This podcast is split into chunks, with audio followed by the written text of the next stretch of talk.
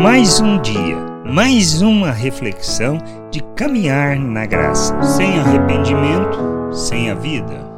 Jesus trazendo um ensino no Evangelho de Lucas, no capítulo 13, do versículo 1 ao 5, afirma: Naquela mesma ocasião, chegando alguns, falavam a Jesus a respeito dos galileus cujo sangue Pilatos misturara com os sacrifícios que os mesmos realizavam. Ele, porém, lhes disse: Pensais que esses galileus eram mais pecadores do que todos os outros galileus por terem padecido estas coisas?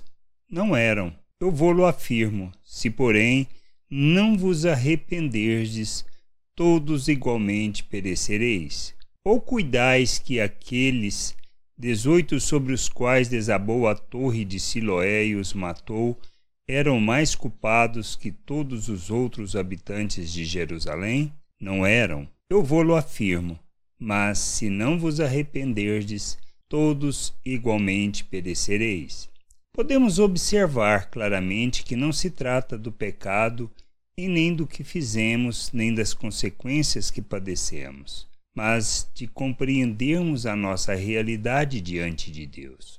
Ao compreendermos que estamos mortos independente do que consideramos o tamanho do nosso pecado ou mesmo de nossa religiosidade, devemos nos arrepender de viver uma vida fora de Sua vontade, sem o conhecimento do seu querer. Devemos nos converter de nossos maus caminhos, deixando de viver como a maneira de pensar deste mundo e aprendermos a nos revestirmos das mesmas atitudes de Cristo, não é o tamanho do nosso pecado, nem nossa religiosidade ou nossa moral que nos salvarão e nos livrarão da ira vindoura. Precisamos sim nos arrependermos e nos convertermos ao nosso Deus, pois estamos separados de sua vida. O que nós precisamos entender é que não se trata do quão pecador somos à luz do mundo, mas de vivermos fora da vontade de Deus pois se não arrependermos,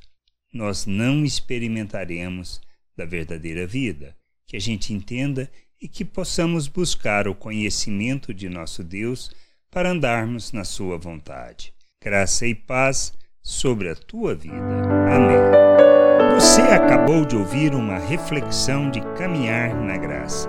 Se você gostou, curta, compartilhe, leve esta mensagem a outras pessoas, para que elas também possam compreender e entender a vontade de Deus. E leia as Escrituras, pois ela é a base, o fundamento para você julgar tudo o que você tem lido e aprendido acerca da vontade de Deus.